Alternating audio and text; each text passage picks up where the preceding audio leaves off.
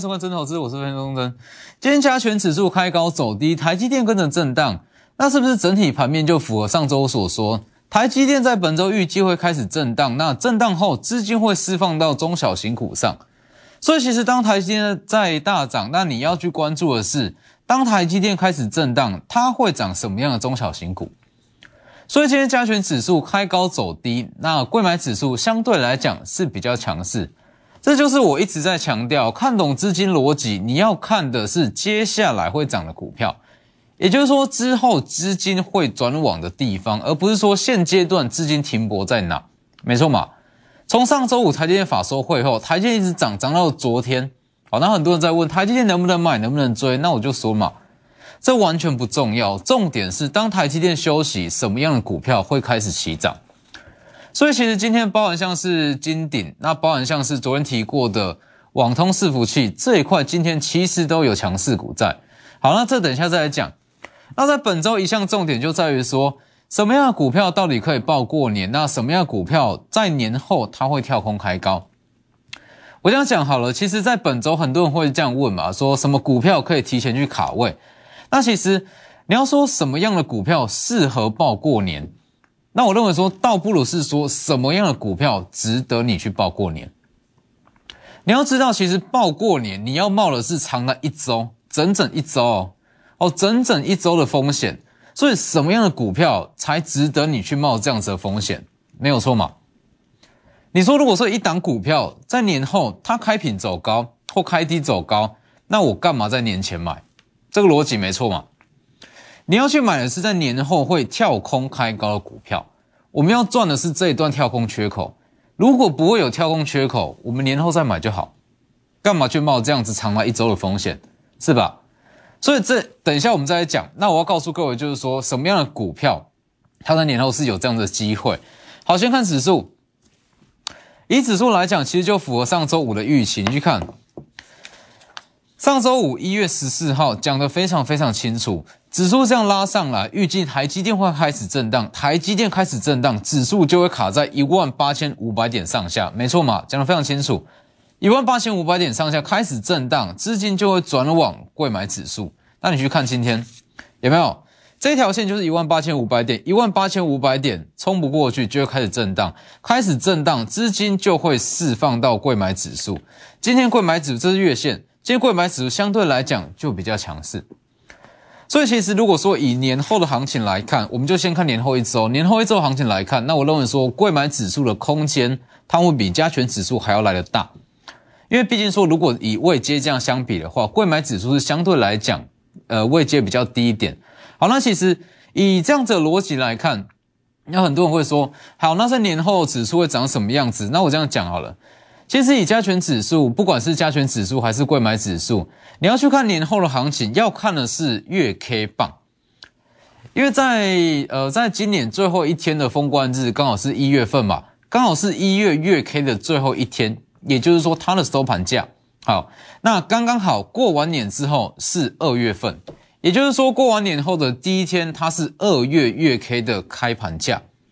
所以其实你要用月 K 的格局格局下去看，说年后怎么走，它的我们的这个格局，那跟整体会比较宏观一点。所以你去看，来贵买指数，就像上周所讲的嘛，以月 K 线格局来看，它刚刚好是卡在所谓的最大量区。最大量区这个东西是由资金堆出来，价量结构堆出来，这绝对是不会骗人的哦。所以月线结构刚刚好。第一点是在大量区这个位置，所以其实，在年后又配合上，好加权指数开始震荡，加权指数开始震荡，资金释放到贵买指数，所以贵买指数二月份收长红机会相当高，二月会收长红，也代表说年后开高几率会非常高，直接跳空上去，是吧？所以我才会说，其实以贵买指数来讲，在年后开高几率很高。那一定会有部分的股票，它会跟着开高。那这些会开高的股票，就是在本周、在下周我们要买的标的。好，那我们先看今天整体盘面。其实整今天整体盘面相对比较强势的，还是一些中小型股。那以全指股跟加权指数来讲，短线上啦，预计还是会持续再去做震荡。那资金会持续释放到部分激起比较低的中小型股。好，那你去看。今天包含像是上周我所讲的三四一三的金顶，它今天是持续在上涨，而且还是拉尾盘。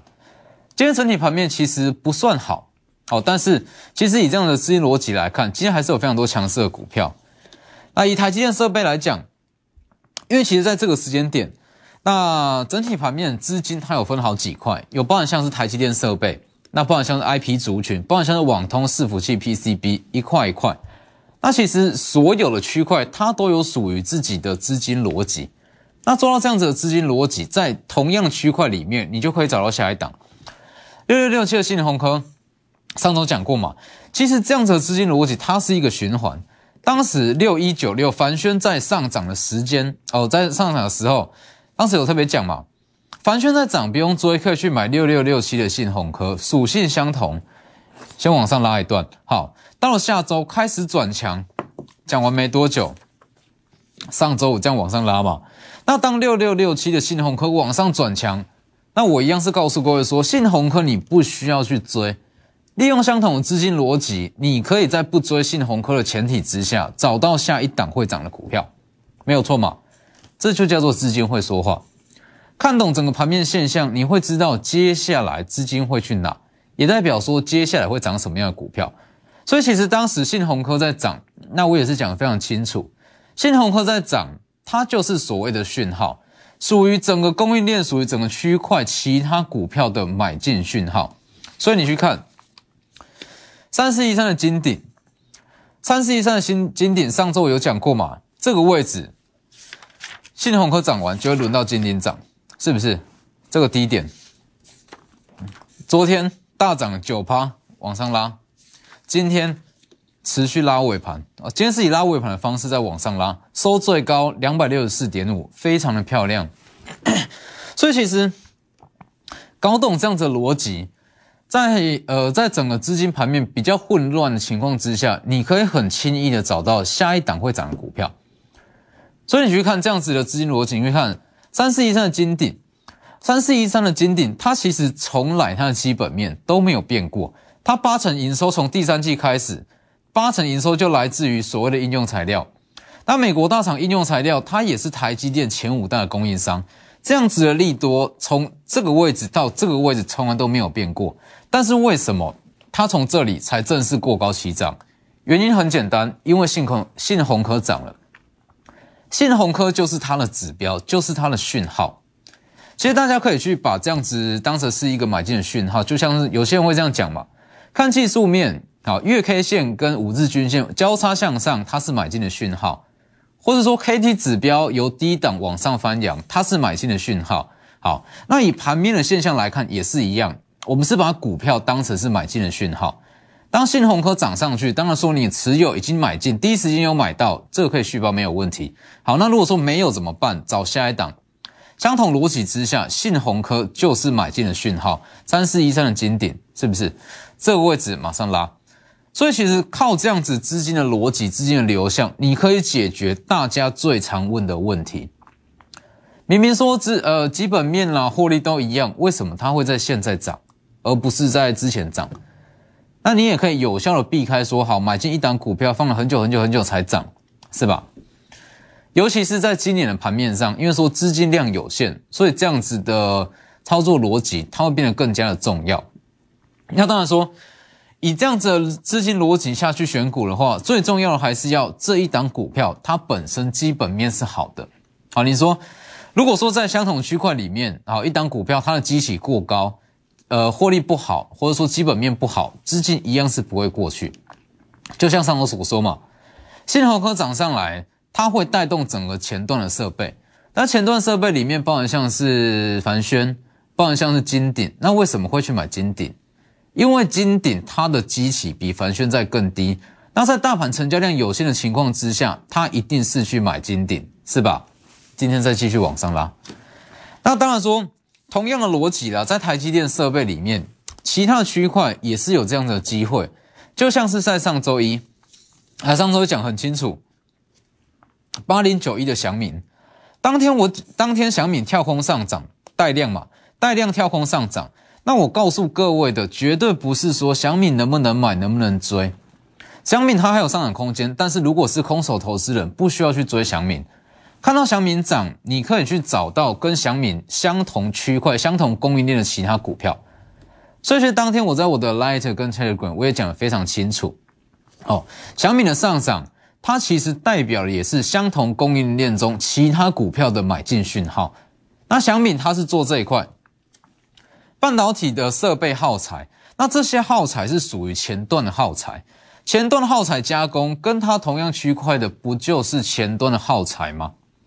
前端的耗材里面就有包含像是光照，包含像是加灯，这些都是。所以今天光照也是往上拉。今天光照跟小米一起拉，也代表他们就是同样区块的嘛。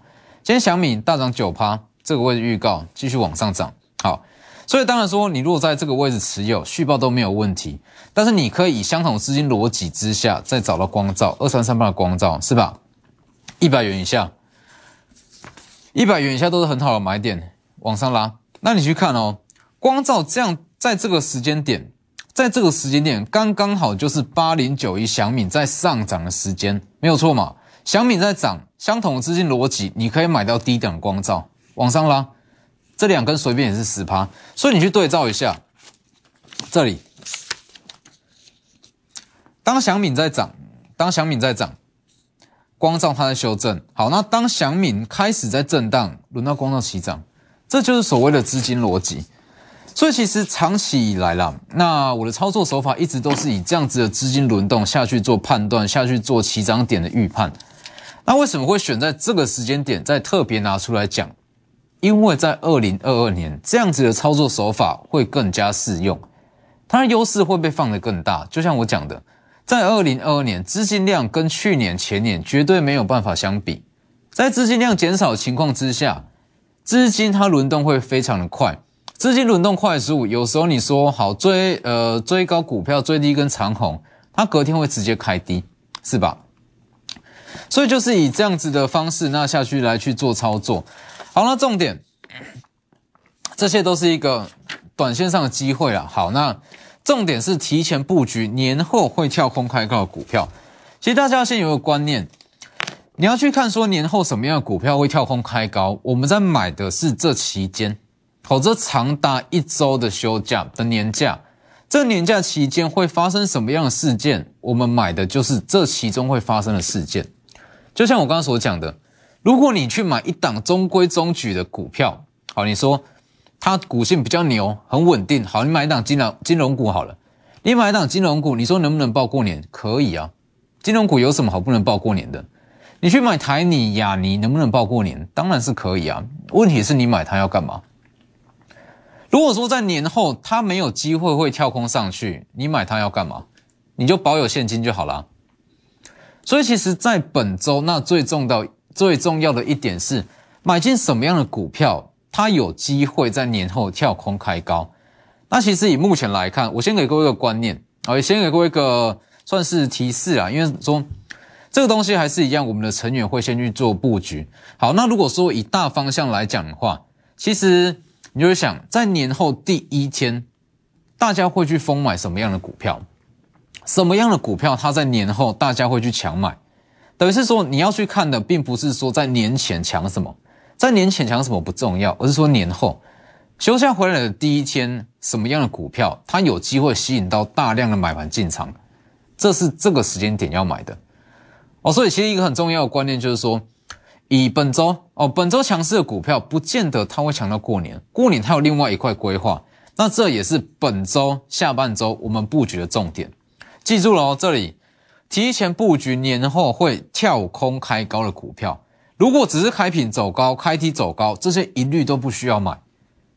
它只会开品走高的股票，你就留到年后再买就好。它不值得你去冒长达一周的风险。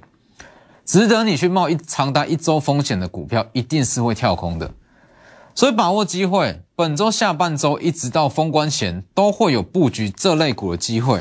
还有最重要的，把它视为是一个全新的开始，属于二零二一年的股票，要利用本周贵买指数还在低档，调整到属于二零二二年的股票，刚好是一个很好的转换时间点。利用广告时间直接打电话进来，我们先进段广告。好，所以其实我一直在强调，就是说很多很多样的策略或者说指标，可能在两前两年适用，因为它是一个资金浪潮。好，那在资金浪潮适用，放到今年它不见得会适用。那尤其是说，其实所有的不管是指标还是任何的策略，它一定会有不属于的盘势。就是说，像是有一些策略或者说指标，它可能比较适用所谓的顺势操作的盘势，一去不回的大涨盘，或是说震荡盘，比较适合低买高卖、高空低补的震荡盘，它一定会有相对应的盘势。但是如果你是去看每天都会有变化的盘面现象，它就永久适用，因为就像我讲的嘛，股市中唯一的不变是天天都在变。那如果运用天天都在变这一项的特性，它就会是永久适用的指标盘面现象，是不是？所以其实，在一月份从一月一号一直到今天，那整个盘面上的资金是很乱哦，是非常乱。那你用很多的一些技术指标去看，其实。它会变成说相对来讲比较失真，好，那你如果说运用这样子的资金逻辑跟资金的流向下去做选股，其实股票它就是最好的一项指标。所以有关于这样子的逻辑跟这样子的资金流向，在我的 Light 跟 Telegram 里面都会有 W 一一七八这两大平台，它最大的价值就在于说跟市场上绝对都不一样的逻辑跟一些思维，好。那其实除了说台积电设备以外，包含像是昨天提过的，像是博智跟新相电也是一样。博智跟新相电，它就是属于网通跟伺服器同波基板的讯号。昨天讲过了嘛，八一五五的博智，八一五的博智往上涨停。那昨天也讲得非常清楚，其实博智它在两百元以下都不贵，都不贵。但是你说。能不能追？它有上涨空间，但是如果是空手想去切入，它一定有更好的选择。今天是续涨，往上涨，就像我讲的嘛，两百元以下不贵，已经持有都是可以续报，没有问题。包括像是二三六八金项店也是哦，昨天讲过，全年大约是六到八元，九十元以下也不贵。好，今天再往上涨，我再往上涨，但是当你去追这样子的位，当然说续报都是哦都是没有问题，但是说当你去追这样子的位置。在今年的资金流下，呃，在今年的资呃资金减少的环境之下，它是很容易出现当呃单日的行情，所以这样子相同的资金逻辑，那可以去挑选到其他还没有上涨的股票，包含像是今天的网通，这里五三八八的中磊是不是？昨天讲过，今天也是续涨，就像昨天所讲的吧，这是网通跟伺服器同步基板的起涨讯号。所以今天网通了五三八八的中磊，它也是续涨。那重点是说，其实中磊它本身基本面就不差啦。二零二二全年六到七元，哎，六到七元，哎，目前股价不到八十元，七十五元左右而已。再加上中磊的值利率五到六趴，进可攻退可守，是不是？又符合前几周所讲的攻守兼备。它的获利非常好，获利对比上它的股价，其实股价是非常的低。好，那又加上说，它有高值利率在保护，近期就容易吸引到买盘的进场，是不是？今天续涨，所以其实这就是我一直强调，你说五三八八的中磊在这个位置买，这个位置买，这个位置买，其实到今天都是会赚钱。那问题是在这里买，它可能会涨势是最快。那有办法在这里买，看的就是像是金相店嘛，金相店或者说博智的上涨。那包含像今天的六一三联茂也是一样。六二一三的联茂，它也是属于网通的伺服器同步基板。那中场是有一点有点卖压啦，那不影响。那主要是说它营营收占比是五十五趴，哦，高达了五成以上营收占比。那它在二零二二年全年也是九到十元，它本身的营收就好，本身的基本面就好，所以当这样子的资金逻辑过来，资金自然会去买这样子的股票，没错嘛。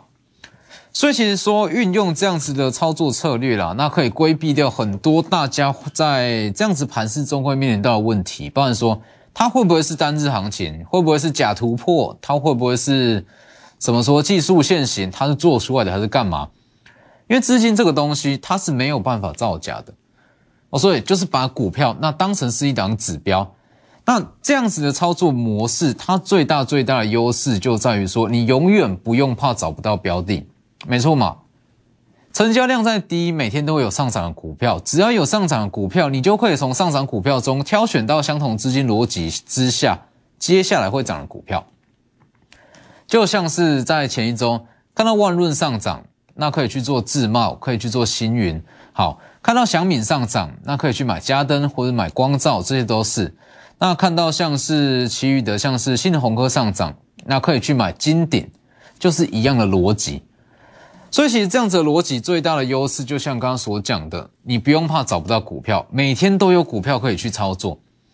那最重要的是说，你去看哦，如果你去把一档先上涨的股票当成是指标来看，那我们去买另外一档还没有涨或是涨势比较疲弱的股票，代表什么？代表说这一档被你当成指标的股票，就算是明天哦，就算是隔天开低走低，或是说隔天开始震荡回跌。我们买了这单股票，它也不怕跌，因为它都还没有跟涨上去，怎么会跌？对不对？所以它也可以有效避免说好单日行情，或是说震荡的盘势。等于是说以这样子的逻辑去买，最差最差的情况，顶多是不会涨啊，但是不会出现说大赔的情况。所以在这个时间点。除了说一些短线操作跟一些操作逻辑以外，最重要的还是提前布局年后有机会跳空开高的股票。其实什么样的股票在年后有机会跳空开高，大家就可以去看嘛。就是说，在这大约是一一周的交易时间里面，包含美国，那包含一些国际股市，它可能会发生什么样的事，或者说有什么重大的事件要宣布，它绝对会影响到在年后有机会跳空的股票。那包含像是六四八八的环球金，这六四八八的环球金，它要让你去买的就是一个中长线的布局啊。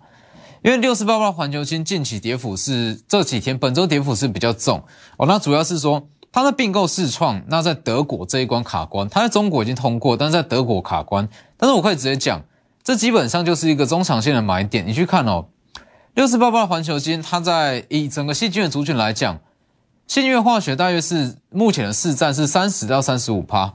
环球金是十五到十七趴，它准备要并购的德国世创是十三到十五趴，代表说其实只要环球金并购世创之后，它绝对可以挑战市占第一。好，德国政府不会知道这件事吗？他绝对知道，所以他会希望呃环球金释出更多的筹码，等于是说这是一个过程，这是一个谈判过程，那最终他还是会通过，不通过对他们没什么好处，因为他们本身的世创。